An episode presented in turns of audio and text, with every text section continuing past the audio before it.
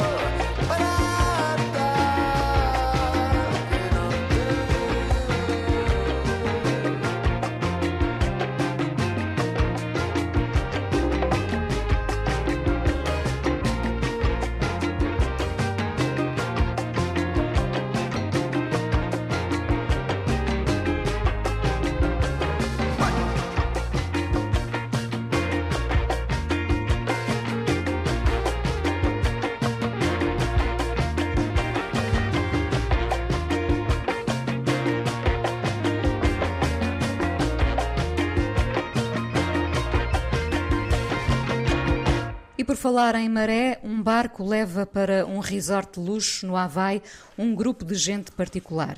Não somos todos Embarquem nesta odisseia que, em formato de minissérie da HBO, nos dá a conhecer a última aventura de Mike White, The White Lotus. São seis episódios exibidos semanalmente para termos um vislumbre da ansiedade dos velhos tempos e, parecendo mais uma série, tem uma complexidade nada óbvia que se vai descobrindo a cada episódio. Está lá tudo: o racismo, ser branco e heterossexual, as discussões à volta da identidade de género, as novas drogas, uma nova adolescência, as redes sociais, os fantasmas do passado. The White Lotus não é o que parece, é muito mais do que se pode ver, e depois de nos rirmos, vamos ficar a pensar que vivemos mesmo naquele mundo, neste mundo, mesmo que não cheguemos ao Havaí.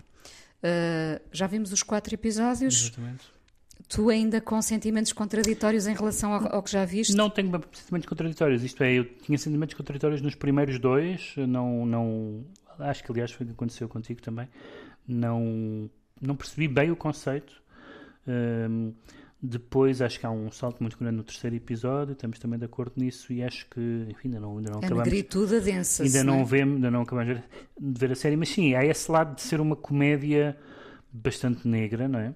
Hum, há um lado há um lado de sátira eh, que é um lado eh, num certo sentido fácil. A sátira aos ricos eh, não é um não é um desporto muito difícil de fazer mas há depois dentro da sátira aos ricos há várias camadas porque há hum, de facto aquelas pessoas são tudo pessoas altamente eh, imperfeitas, patuscas ou, ou desagradáveis, mas depois talvez algumas das, das, das mais satirizadas, acho eu, não tenho a certeza, estávamos a falar disso há bocado antes de começarmos a gravar, não tenho a certeza, mas acho eu que algumas das mais satirizadas são aquelas que se apresentam como mais virtuosas, nomeadamente a geração dos jovens que são ali apresentadas, a geração dos filhos, apresentadas como pessoas que evidentemente nunca ofendem ninguém, nunca dizem nada impróprio, nunca, nunca pisam uh, o risco. Uh, e essas pessoas virtuosas não são pessoas tão detestáveis como as outras. Uh, isso é uma. Isso é uma e pronto, enfim, isso é um. Aí lado... vimos duas pers- perspectivas diferentes. Eu não, é? sei se vi porque ainda não. Ainda, ainda, ainda... tu vês o enaltecer de uma certa juventude. Não vejo, não vejo o enaltecer. Eu não percebo exatamente a perspectiva do, do, do argumentista e realizador sobre E produtor, so- e produtor, assim, é o Oliveira Casca, mas é como no, no tal canal. Mas o, hum, não percebo exatamente a perspectiva dele sobre, sobre, sobre os jovens, eh, porque aqueles jovens também são bastante estereotipados, evidentemente que nem todos os jovens são assim, mas, aqu- mas aqueles jovens são, eh, portanto, to- to- todas aquelas pessoas são, ou quase todas são uh, by default liberais, no sentido americano, mas depois com linhas de fratura geracionais. uh, de, por exemplo, de linhas de fratura, e há uma linha de fratura que existe muito hoje sobre a liberdade de expressão.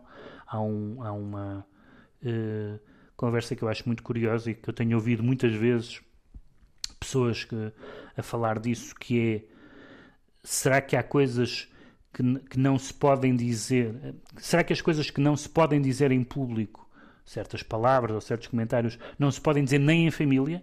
Será que a família é espaço público? Essa, há uma cena sobre isso. Ah, isto não se pode dizer. Então, mas estamos aqui a falar ao jantar. Não, mas nem aqui se pode dizer. Portanto, a ideia de que um jantar de família é espaço público, que é uma ideia, na minha concepção, bastante totalitária de, de- de espaço público. Hum, e, e depois tem, tem esse lado da, da- de uma certa empatia com, a- com, com, com os havaianos e de que são ali pessoas que estão A eh, ser exploradas. a ser exploradas e tem uma revelação que é o, que é o gerente do hotel, que é um ator, um ator australiano, se chama Murray Bartlett, que eu nunca tinha ouvido falar, um, e que é realmente eh, o, o destaque da, da, da, da série, jun- juntamente com a, com a Jennifer Coolidge, que eu não tenho a certeza, eu já tinha-lhe perdido um pouco eh, o rasto, não tenho a certeza se ela está mais ou menos assim ou se aquilo é tudo interpretação, confesso que não fui verificar, mas de qualquer maneira é uma personagem sempre meio, anda ali sempre meio zombie durante toda a Mas que, série. mas que desperta sentimentos curiosos porque, porque a carência dela acaba por eh, Sim, nos envolver. É uma das personagens menos antipáticas. É, É. uma personagem, enfim, neurasténica e tudo mais, um bocado em colapso, mas não é uma, mas não é uma personagem, mas não é uma personagem antipática. A maioria daquelas pessoas são, eh, são, claro que nas férias eh, a proximidade, há, há mu- muitos filmes sobre isso, eh, que é nas férias observando atentamente uma pessoa com quem estamos percebemos todos aqueles defeitos e tudo vem ao de cima, portanto, não, e não é só nos ricos, não é? Ahm, mas há ali todo um lado de. Eu gosto muito na cena das duas miúdas que estão sempre a ler super literatura, é sempre de, é sempre de Nietzsche e Freud para cima, e depois são duas miúdas completamente eh, superficiais, dá a ideia que estão ali simplesmente para mostrar as capas enquanto estão de biquíni, ahm, e a ler a Judith Butler e mais não sei quê. Tem muita, eh, tem muita graça isso, mas ainda estou, ainda estou para ver para onde é que aquilo, é que aquilo vai. Há algumas personagens caricaturais. ah, ahm, eh, e são as menos interessantes. É O, o- lá o rapazinho que é casado com a personagem da Alessandra Daddario, eh, que é uma das minhas, um dos É meus isso que ídolos. te faz ver É assim. isso que me faz. Qualquer série com a Alessandra Daddario eu vejo. Uh, eu acho que o pior barra melhor ainda está para acontecer, não é? Sabemos que Sim. alguém morreu. Uh... E já vimos coisas que não se vê muitas vezes em séries de televisão. Há cenas assim que não são propriamente para, para, todas, para, todas, para todas, para as, todas idades, as idades. Não são, não são de certeza. A minissérie The White Lotus de Mike White na HBO, Louis Armstrong dá o tom à série neste Coconut Island.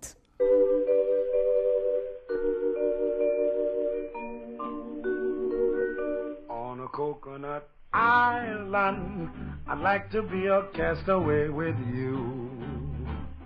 On a coconut island, there wouldn't be so very much to do. I would linger a while and just gaze into your lovely eyes of blue. Then I'd walk for a mile and come running back to be with you there. The waves would make a pair of willing slaves of you and me forever. And for days and days and days we'd never gaze out where the ships go sailing by. On a coconut island, I'd like to be a castaway with you. On a coconut island, where we could make our dreams come true a coconut island. I'd like to be a castaway with you.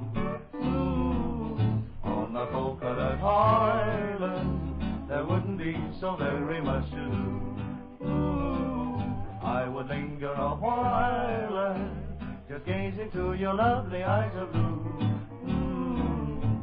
I'd walk for a mile and come running back to be with you.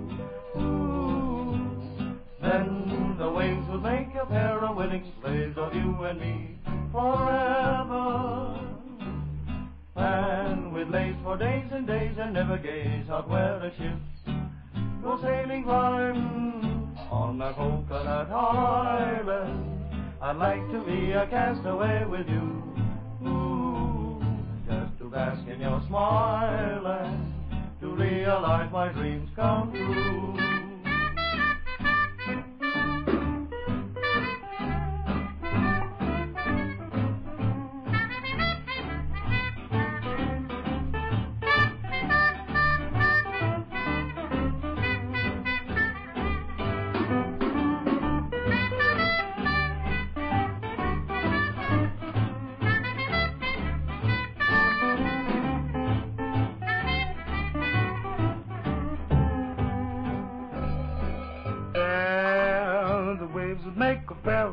Slaves of you and me forever.